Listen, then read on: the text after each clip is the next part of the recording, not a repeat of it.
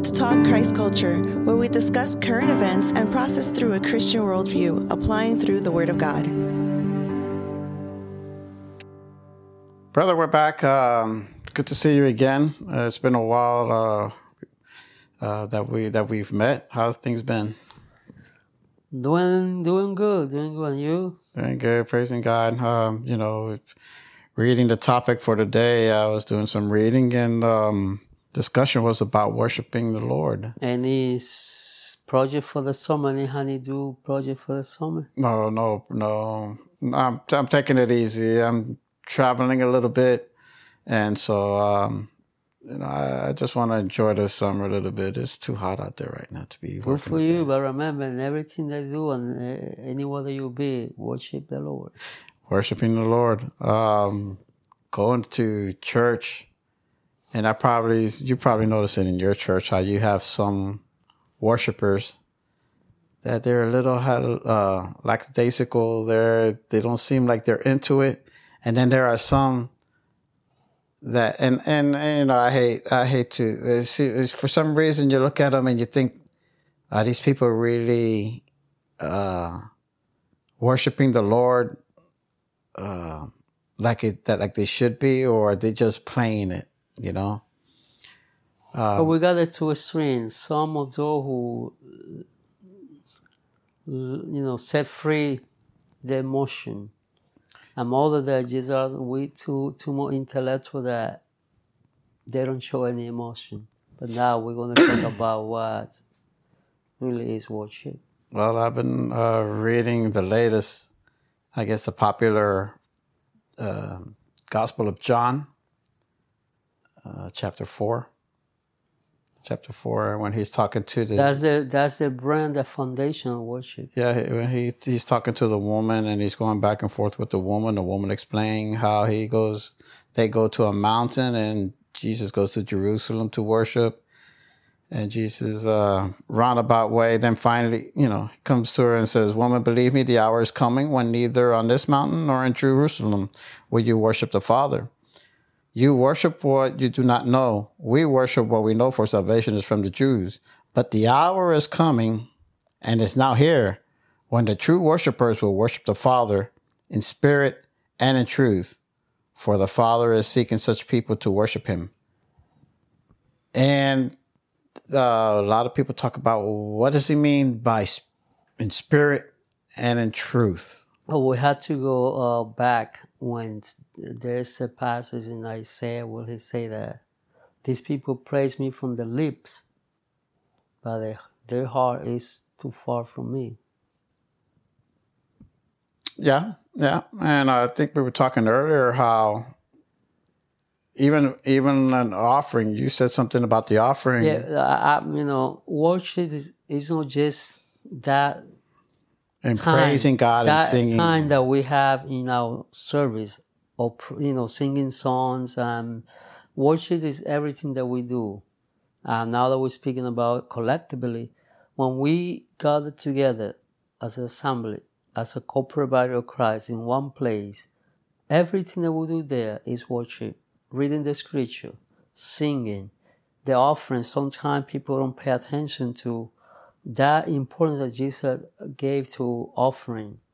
That he went and say, if you come to bring your offering, um, you remember that your brother have something against you. Leave your offering aside, go and make it right, and then come and, you know, give the offering. So offering is also is a worshiping. Everything that we do is worship. It's not only that that 30 minutes or 40 minutes or 25 minutes or 20 minutes that we devoted to singing songs. Right, and and when you said it that way, I'm thinking, I wonder in the Old Testament if the people who went to give an offering at the altar, they would just throw their pigeon or their goat, they, here, boom, and they keep on going. It's not like that. I mean, you, you it was, you- uh, it was. A, I guess there was a manner of was a presenting it. uh, yeah, ritual. Yeah, there was everything, you know, and and they, they was giving some kind of seriousness to that. And now they, like I was explaining to you off air, that now we have, you know, some congregation with people uh, send the offering, the tithe through through online. online or all the churches they have boxes, you know, outside the building, and people go. You know, that should be at worship. People should come and present their offering to God. You know, Uh, with song but the- you know that's that's a good idea. Instead of one day passing the plate like they used to do, let people actually go up to the altar and give it at the altar, and you know, and present it. Uh, going back uh, here, uh, worshiping in spirit. I know we are reborn again. There's flesh. We're born those born in flesh and flesh. Those born in spirit, uh, be in spirit. Um, and we should be worshiping the Father in spirit. Uh, Could we elaborate on that a little bit? because it's a lifestyle. That's why it's called the woman. There is no specific space for you to do that. We worship God with our life, the holistic life. Everywhere that we are, in everything that we do, we are supposed to be worshiping God, like at work, doing everything with integrity, honesty, uh, with excellency, uh, in our everyday relationship with our uh, neighbors, friends, you know, acquaintance, we had to be transparent, honest, and Well, as, as in First John, when we say we should be walking in the Spirit, um, again, if we're walking in the Spirit, it'll be Is more that- easier for us to be worshiping in spirit. it's a it's a day to day thing. It's only one day of the week, two day uh, two day of the week. Worship is our life. So yeah, the, the It's, it's, a, it's a lifestyle that is devo- de, uh, devo- uh, is devotion and integrity that bring glory to God. and to get to that part, I guess that's where the truth comes in because we should be. Oh, Uh, when he says to and in truth for the Father, knowing we had to know God. You can you cannot show emotion or affection to who you don't know. You don't know. you don't know. Uh, that makes that makes sense. I mean, yeah, how can you get emotional about somebody you don't know? Exactly, exactly. So, And the whole idea of being in the spirit, praying in the spirit, is to have that closeness with God, to be in one, uh, having our spirit with His spirit as as in one. Yeah, yeah. Um, So, uh, what is the meaning to worship God with our, you know, with heart? That's, that's mean, you know. Remember that in the heart, the heart is not that organ that we that pump blood. That that's where all the, the emotion, all the, you know, uh, it's it's the center of the of the human being. It's where all the intellect, the emotion, um, and will is.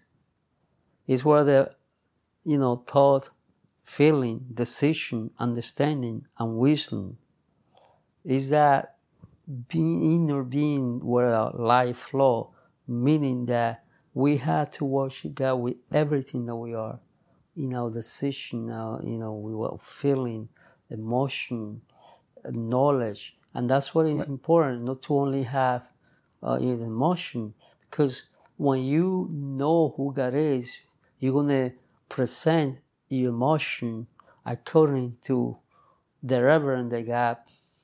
so it, it, it works. Let's say it works hand in hand because it's you know to to really to worship truly uh, the Lord, you, you must be in spirit, and it's, uh, and that engages the whole heart.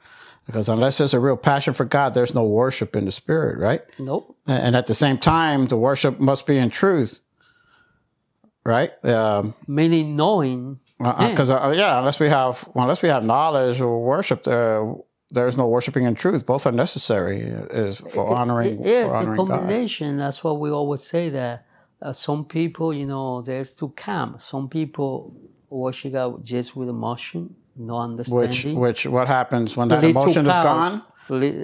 Well- cows, and I know that's why sometimes in the services is is so disorganized, and and it become like Paul told to the Corinthian, you know, that it's, it's like a place where people don't want to be there. People say, "Oh, you are got crazy," because we had to worship God also with our understanding.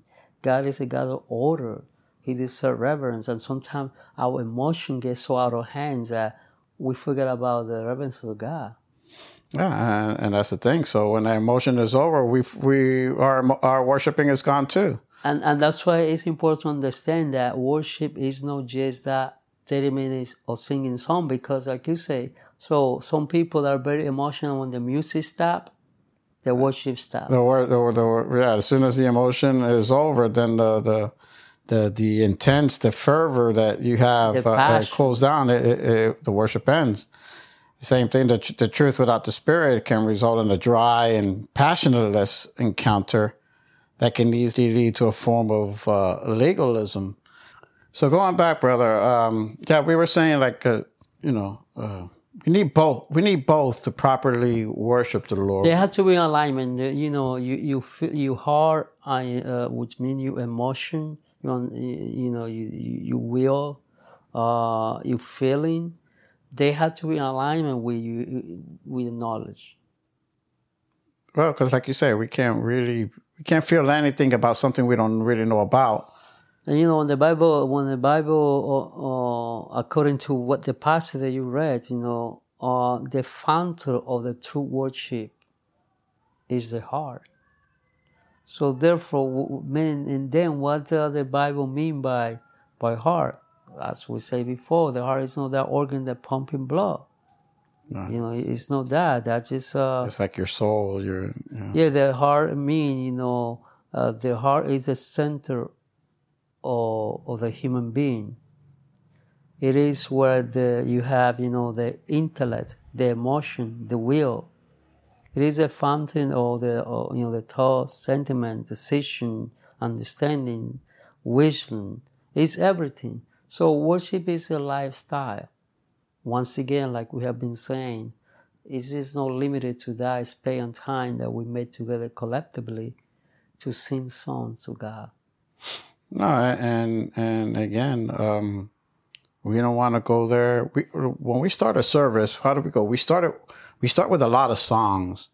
Why is it? We try to build our emotions up and prepare our hearts. Even sometimes, even the pastor says we prepare preparing our heart for the word. I guess for the reading of the word. Yeah, because you know, uh, uh, worshiping God in heart, you know, mean that we're gonna do without thought, feeling, decision, understanding, vision, attitude, and action. That's why I say that everything that we do is worship. It's not just that moment in life, you know, how, with, with attitude, we perform our job. With attitude, we deal with people. What kind of decision we make? Are we making decisions that honor God, that bring glory to God? Or just making decisions because we feel that there's a, you know, that we have to take everything in consideration. It's a lifestyle. And everything that we do, when we do integrity, honesty, and understanding that God is not only in that building that we met, but He's everywhere. And that He deserves our attention, adoration, and recognition everywhere. Like, you know, Paul say that everything that we do, we, do, we need to do like it is for God. It's for God. That probably goes back to that that uh, verse in the beginning where he says that uh, um, the, he says to her, "Women, believe me, the hour is coming when neither on this mountain nor in Jerusalem would you worship the Father." Because basically, we can worship Him anywhere. Anywhere. You know, I mean, right now we're we're containing this now to the worshiping and the service, uh, because that's when you know uh, most of us should be taking that one day out of the week to go to worship God and to praise God collectively, um, corporately, Corporately. you know, all together. But like you say, every day and everything we do, uh, we, We should be glorifying give- and worshiping Yeah, and we had to give, uh, uh, you know, to God ourselves completely, totally. That's worship. When we know that, and everywhere that we are, in anything that we do, we have conscience that God is there, and that we are accountable to Him, and the and He is deserve everything, the best from us. oh, absolutely. Well, we go be back. aware be aware that you are in in God present that's what basically be aware that you're in God present and he need our we supposed to show reverence respect honor uh, and glorify him with everything we do what happened in the Old Testament? Um, son of Aaron, or yeah the son of Aaron they offering a, a, a strange fire and they they got killed. But you know, because it was bad. It was he he offered. They, they, they thought you can offer it in any which way they wanted Yeah. to, and God said that ain't the way. you know. no, they they said um, God is you know God is it, is God of order, and we need to reverend God. That's why we need to check our emotion because sometimes we set free our emotion to a point that we are not respecting the holiness of God. Right. All right, brother. We'll leave it there for now. Thank you again, and um, again, let's uh, let's go and, and worship and and let's praise Him for all we do. Let's take a prayer now. And let's be transparent. Let's be honest. Let's be into it. And everything that we do and everything that comes through our mouth, let's be that praising to the Lord. Amen. Heavenly Father, we thank you that we can come together, dear Lord, and be able to discover what it is to worship and praise you. For you deserve all praise and worship, and you de- you deserve it in a glorifying way that glorifies you because you have done so much for us. You do all for us, dear Lord, and we do so little. We don't. You, we are not worth. We are not worthy. You are the one that that is worthy, dear Lord. You are worthy of all of all things, uh, dear Lord. And, and we thank you because we every Sunday we should just become come in that church stripped of all our ranks and and our, our our titles and our positions, stripped and naked as a jaybird, just a creation, going to worship its creator on hands and knees, giving you all the glory. Thank you, dear Lord, in the name of Jesus. Amen. Let us thank our sponsors, Iglesia Victoria Jesus, located at 800 Northwest 102nd Avenue, Pembroke Pines, Florida 33026. They may be reached at 786 401 2442 or at their email info at vjesus.org. They hold Sunday service at 2 p.m. and weekly Bible studies on Wednesday, 7:30 p.m., both in Spanish with translation in English upon request. Thanks for joining us. Please feel free to share this podcast with any family and friends who may be spiritually enriched by it.